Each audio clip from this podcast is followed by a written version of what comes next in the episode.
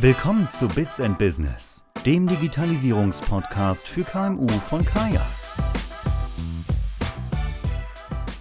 Hi und herzlich willkommen zur heutigen Episode vom Bits und Business Podcast, dem Podcast rund um Digitalisierung für kleine und mittlere Unternehmen. Mein Name ist Alex Schneekloth. Ich bin Gründer und Geschäftsführer von Kaya. Und heute geht es um Branchensoftware für Hausverwaltungen. Das ist Teil 2.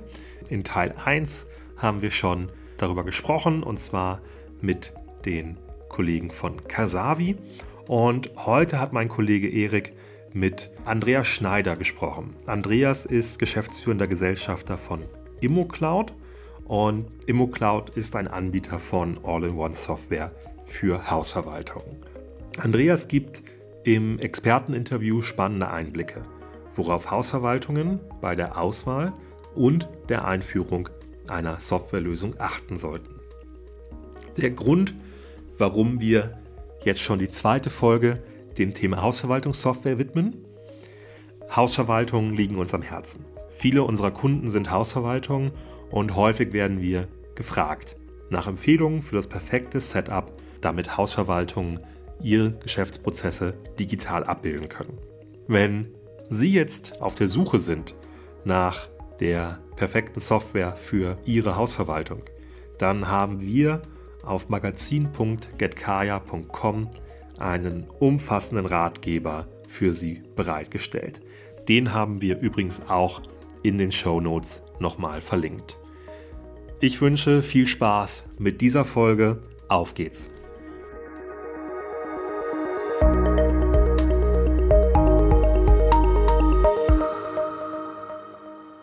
Hallo und herzlich willkommen zum Deep Dive Interview zum Thema Hausverwaltungssoftware. Hierbei illustrieren wir unter anderem, wie welche Funktionen einer Hausverwaltungssoftware sind relevant für mich, was gilt es bei der Auswahl von Software zu beachten und wie führe ich eine Software erfolgreich ein. Dafür bin ich heute nicht alleine hier. Zu Gast ist der Andreas Schneider von ImmoCloud. Andreas, stell dich doch bitte einmal kurz vor und sag, was ihr bei ImmoCloud macht. Ja, sehr gerne. Ähm, vielen Dank für die Einladung. Ähm, wie schon gesagt, mein Name ist Andreas Schneider. Ich bin der geschäftsführende Gesellschafter von ImmoCloud. Ähm, mit ImmoCloud haben wir ein, ein Software-as-a-Service-Produkt geschaffen zur digitalen Immobilienverwaltung. Das heißt, wir möchten privaten Eigentümern oder auch gewerblichen ähm, Verwaltern quasi die Möglichkeit bieten, ihre Immobilien möglichst effizient zu verwalten. Ähm, dabei uns unser Ziel, einen digitalen Assistenten zu schaffen, der quasi aktiv bei der Verwaltung unterstützt.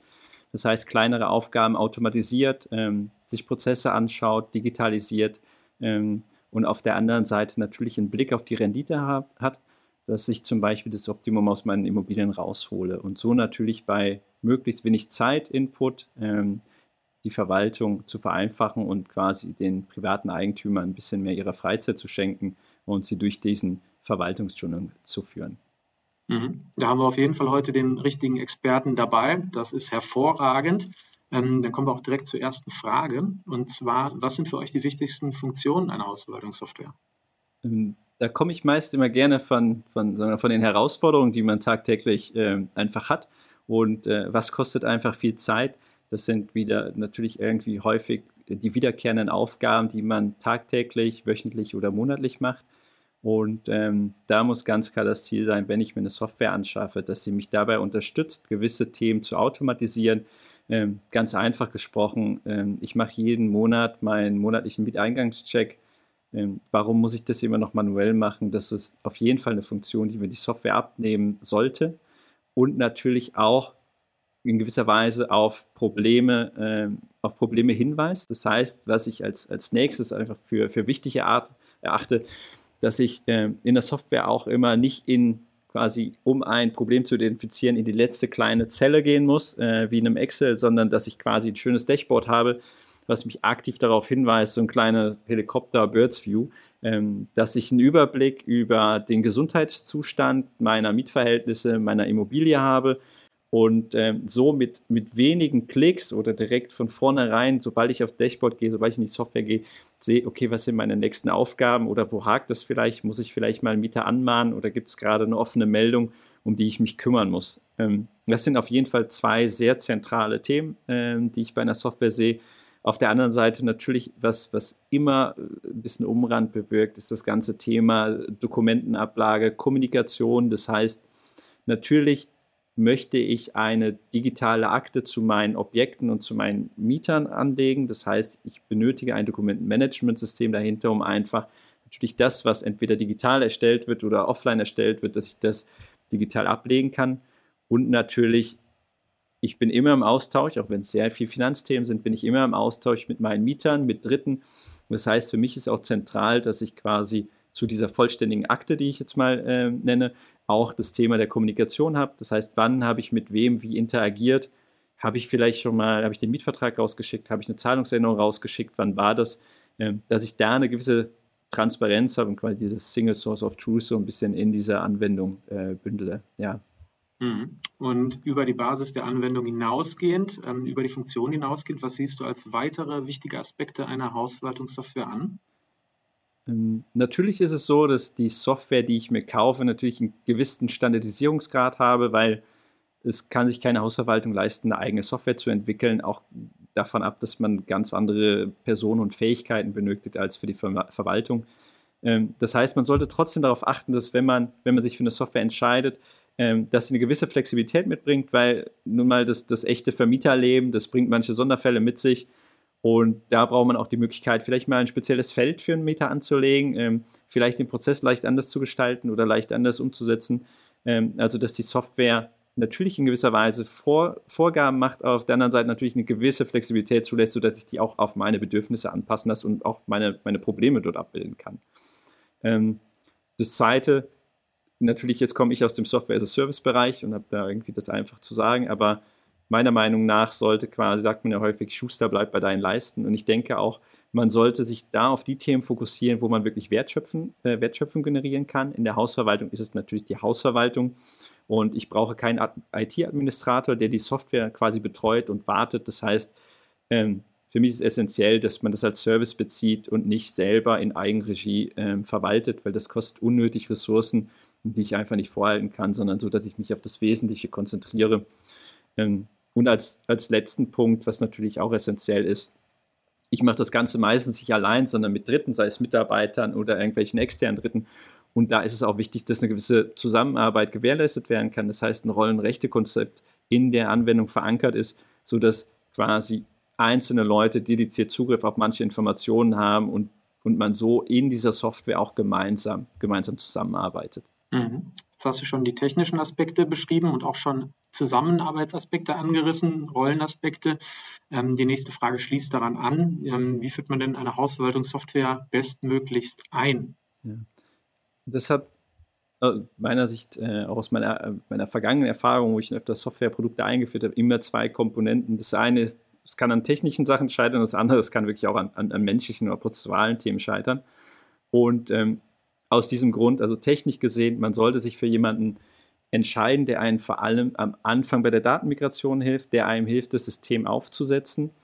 Ähm, das ist aus meiner, meiner Meinung nach sehr wichtig, weil man kommt entweder von einer bestehenden Lösung und möchte was anderes ausprobieren oder ich komme vielleicht aus gar keiner digitalen Welt und muss erstmal Daten migrieren und da ist es einfach wichtig, es sind sehr, sehr viele Daten, dass, dass ich jemanden dabei habe, das System richtig in Betrieb zu nehmen, weil ansonsten ähm, verliert man auch Spaß, äh, den, den Spaß daran. Ähm, natürlich ist es auch wieder eine Umstellung für viele Leute äh, im, im, quasi im Arbeitsalltag. Das heißt, ich muss auch zulassen, dass vielleicht am Anfang ähm, der, der Arbeit, der, der Workload der einzelnen Leute ein bisschen ansteigt und natürlich irgendwie gleichzeitig die, die Leistungsfähigkeit auch ein bisschen zurückgeht. Ähm, natürlich erhofft man sich, wenn man was Neues einführt, dass es direkt nach vorne geht, dass ich direkt Ergebnisse erziele. Das ist auch der Fall, aber ich glaube, man sollte das nicht in Tagen messen, sondern eher in Wochen und Monaten. Das heißt, immer wenn ich eine Veränderung in der Firma herbeiführe, muss ich, ein, muss ich einfach eine, eine gewisse Transition in diese neue, in diese neue, in dieses neue Szenario ähm, äh, zulassen. Und natürlich, ich meine, wie kann ich das aktiv unterstützen? Zum einen natürlich Mitarbeiter mitnehmen im Auswahlprozess oder aber auch natürlich, dass ich einzelne Mitarbeiter oder alle eine gewisse Schulung verabgebe und natürlich darauf achte, dass wenn ich mir eine neue moderne Software zulege, dass die auch ja, natürlich gemäß der, der aktuellen Stand der Technik oder des Designs einfach und intuitiv natürlich zu bedienen ist, dass ich jetzt nicht immer das Handbuch rausnehmen muss, wenn ich jetzt eine Veränderung herbeiführen möchte in der Software. Mhm. Und jetzt stellen wir uns vor, wir sind jetzt an dem Punkt, dass wir angefangen haben, eine Hausverwaltungssoftware einzuführen. Ähm, um das Universum der Hausverwaltungssoftware herum. Ähm, welche Software bietet sich deiner Meinung nach noch zusätzlich zu einer Hausverwaltungssoftware unterstützend an? Die, die Landkarte ist natürlich, also ne, die Landkarte ist breit, was man alles machen kann. Wenn wir uns jetzt aber originär auf die Verwaltung konzentrieren, und ich glaube, dazu sprechen wir auch deswegen dediziert, ähm, ist es für mich, also was fällt im Rahmen der Verwaltung an? Das heißt, äh, entweder ich habe Mieter, das heißt, ich verwalte wirklich, oder ich habe natürlich sagen wir, eine neue Problemstellung. Das heißt, ich habe einen Mieterwechsel oder, ähm, oder quasi einen Übergang. Und, und da kommen halt Prozesse, die vielleicht nicht von jeder Software unterstützt werden. Und das glaube ich dann vor allem dieses Thema der, der Neuvermietung, äh, das ist einfach, das ist einfach zeitkonsumierend, ähm, weil das so ein bisschen ab der, der, der normalen Tätigkeiten ist, die ich mache. Das heißt, es hat auch wieder eine menschliche Komponente. Das heißt, ich, ich muss das quasi, ich muss die, die Immobilie inserieren und wir kennen ja den aktuellen Wohnungsmarkt. Da bewirbt sich sehr wahrscheinlich nicht einer, sondern bewerben sich vielleicht 100. Das heißt, ich brauche so ein gewisses Interessensmanagement und ähm, da gibt es wirklich super Produkte am Markt, die einem das Leben wesentlich erleichtern können.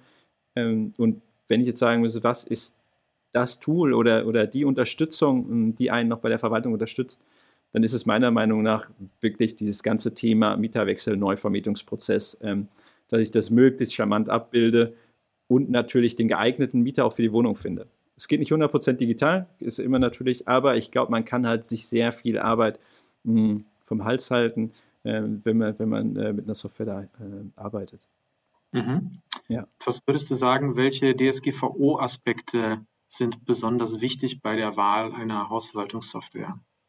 Also ich, generell sollte man, wenn man sich ein, ein Unternehmen oder eine Software anschaut, immer die Frage stellen, wie es um den Datenschutz aussieht. Ähm, und, und, wenn man merkt, dass Leute da anfangen zu stottern, dann, dann sollte schon ein, ein Alarmlämpchen angeht, also für mich, angehen. Für mich ist es nicht nur DSGVO, sondern für mich geht es, also DSGVO ist natürlich ein sehr, sehr wichtiger Punkt, aber Datenschutz gab es natürlich auch schon vorher und deswegen finde ich, sollte man das Thema Datenschutz generell betrachten. Das heißt, ähm, auch zu schauen, okay, ähm, wo sind meine Daten gesichert, ähm, welche Dienstleister werden vielleicht eingesetzt, äh, wie werden Daten gespeichert und vorgehalten. Das heißt, ist das Rechenzentrum in Deutschland, ist es vielleicht irgendwo in Amerika? Ähm, das, das ist immer so für, für mich ein, eine, einer der wichtigen Punkte, sind ausreichend Backup-Konzepte vorgesehen, heißt, sind meine Daten sicher? Was passiert, wenn mal irgendwie ein Serverausfall ist? Kann ich da nicht mehr arbeiten? Das steckt natürlich auf meine Produktivität mir. Ähm, und auf der anderen Seite natürlich auch, wie du gesagt hast, die ganzen DSGVO-Komponenten sind für mich auch sehr wichtig. Das heißt, wie geht die, wie geht die, die Anwendung oder wie geht der Anbieter generell mit Datenspeicherung um? Ähm, habe ich überall Pflichtfelder oder kann ich auch mal, habe ich die Möglichkeit, nur Minimalangaben zu geben? Weil ich muss natürlich auch meinen Mietern die Möglichkeit geben, ähm, quasi ihre, ihre Datenverwendung einzuschränken ähm, und nicht alles zu verarbeiten, was nicht unbedingt für den Vorgang notwendig ist. Das heißt, gibt es eine gewisse Datenminimierung, ähm, das sollte per, per se einfach vorgesehen werden in der Software. Gibt es eine Datenübertragbarkeit aber auch? Kann ich mal Daten mitnehmen oder kann ich Daten weiterverarbeiten?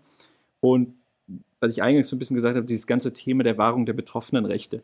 Ähm, was ist, wenn ich jetzt einen, ähm, quasi einen alten Mieter habe, der schon länger nicht mehr, ähm, der, der schon länger nicht mehr in der Wohnung wohnt, muss ich den vorhalten oder was, äh, wenn er mich bittet, quasi die Daten auch aktiv im System zu löschen, dem will ich und muss ich auch nachkommen und unterstützt mich mein Dienstleister dabei. Ich glaube, das, das sind die Komponenten. Zum einen, wie geht der Dienstleister generell mit Daten um, also für sich, wie sichert er diese, wie stellt er diese für mich bereit und das andere ist, wie kann ich also quasi dafür Sorge tragen, dass ich natürlich auch den Datenschutz weitergebe und quasi auch quasi an meine Kunden weitergebe und vertrauenswürdig ähm, den klar macht, dass nur das Nötigste oder gar nichts über sie gespeichert wird.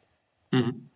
Und ähm, was würdest du sagen angesichts der Tatsache, dass aktuell viele Abnehmer einfach remote arbeiten? Welche kollaborativen Funktionen und Aspekte siehst du als besonders wichtig an bei einer Hausverwaltungssoftware? Ähm, ich glaube, ich hätte es eigentlich auch schon mal so ein bisschen bei den Funktionen gesagt, ne, weil für mich, wenn man mittlerweile irgendwie sich das Arbeitsumfeld schaut, auch vor Corona, es war immer wichtig, dass man dieser Thema Zugriff von überall zu jeder Zeit ist irgendwie, ne, ist ein wichtiger Aspekt. Und das sehe ich so, dass es quasi Zum einen hat man immer die interne Sicht, das heißt, ich arbeite mit meinen Kollegen an einem Projekt. Zum anderen habe ich aber natürlich auch die externe Sicht. Ich arbeite mal mit einem Steuerberater oder einem Bankberater zusammen. Und wie geht man da um? Und deswegen ist für mich dieses ganze, also wirklich dieses Thema Mehrbenutzerfähigkeit sehr essentiell.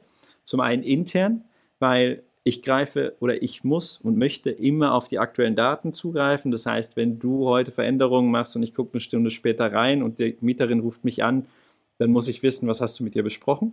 Ähm, genauso, oh, es wird gerade eine Mieterhöhung durchgeführt, das muss ich direkt instant im System sehen, weil ich vielleicht in der Finanzbuchhaltung die, ähm, die Prüfung mache. Das heißt, für mich ist wirklich zwei Sachen essentiell. Zum einen, dass es nicht, dass ich nicht lokal arbeite, sondern dass es die Möglichkeit gibt, quasi browserbasiert, appbasiert, wie auch immer, von unterschiedlichen Geräten zu arbeiten und das Ganze natürlich dann mit mehreren Benutzern. Das heißt, es müssen mehrere Personen auf die Anwendung zugreifen, die natürlich dann auch wieder entsprechend ihrer Kompetenz oder ihrer Funktion auch die entsprechenden Sachen einsehen. Das heißt, Thema Mehrbenutzerfähigkeit und einfach Zugang zu dieser Software, um überhaupt diese ähm, diese Zusammenarbeitsmethode mitzubringen, das ist, ähm, das ist eigentlich der Schlüssel des Ganzen. Und ob ich dann jetzt quasi, ob ich gerade im Urlaub bin und auf Daten zugreife oder gerade zu Hause oder im Büro, darf dann eigentlich gar kein Unterschied mehr sein.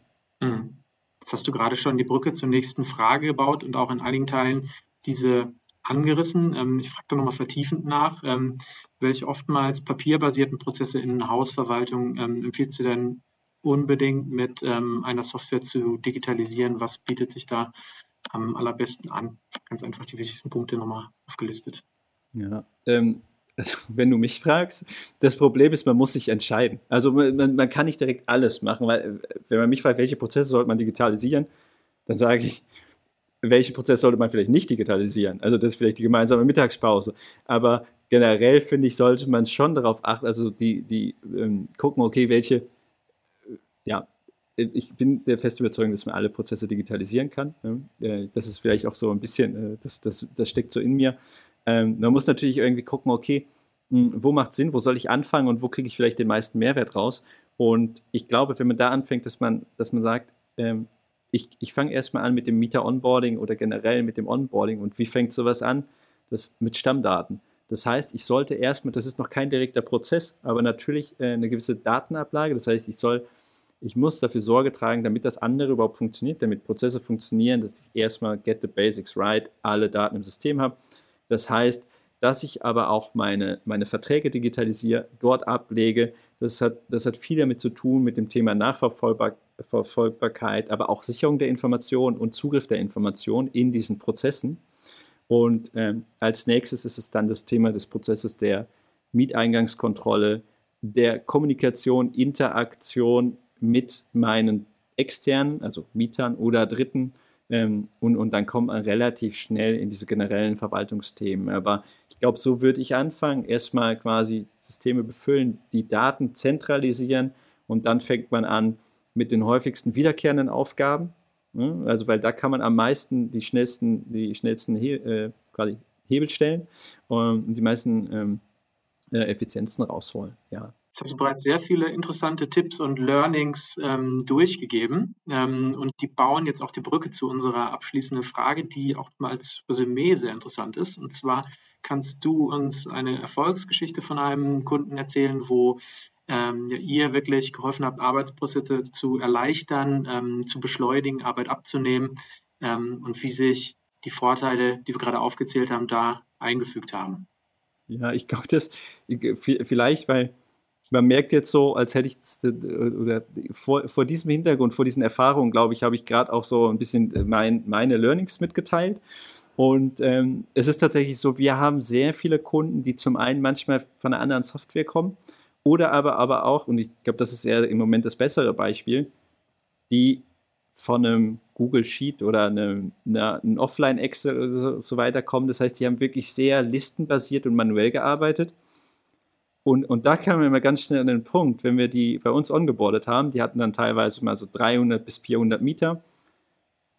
Die, die wirklich die Krux am Anfang war erstmal, das war ein Aha-Erkenntnis für den Kunden als auch uns, ähm, dass wir erst bald einen sauberen Datenbestand hatten, weil das ist, damit hat es schon angefangen. Ich habe gesagt, das Thema Datenmigration ist super essentiell.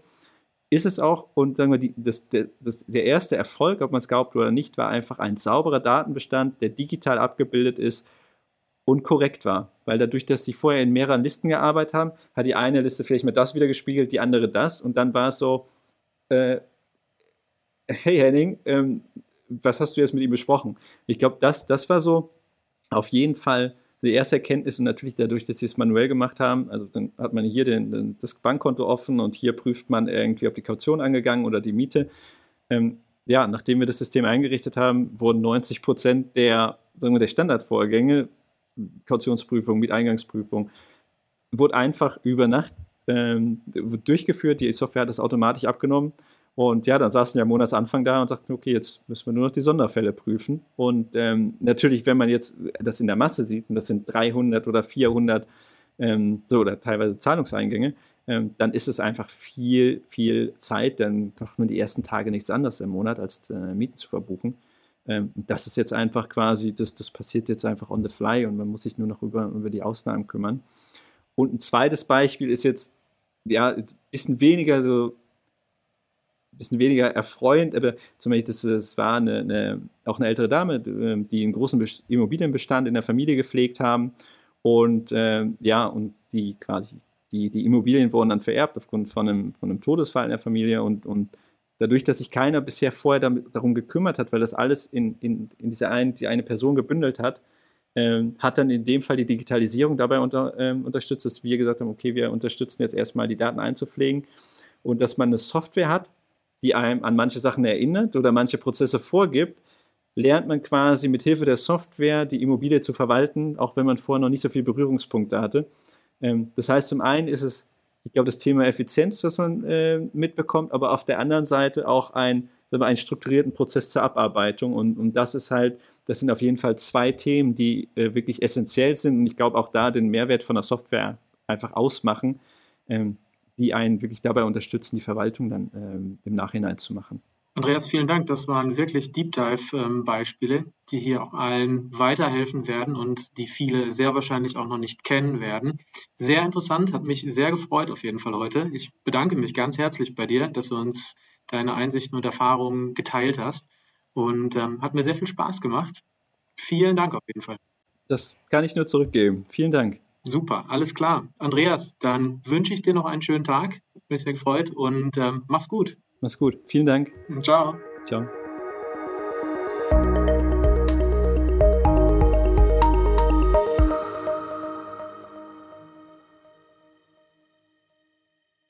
Bleiben Sie immer auf dem Laufenden. Jetzt Bits and Business, dem Digitalisierungspodcast für KMU folgen und keine Episode mehr verpassen.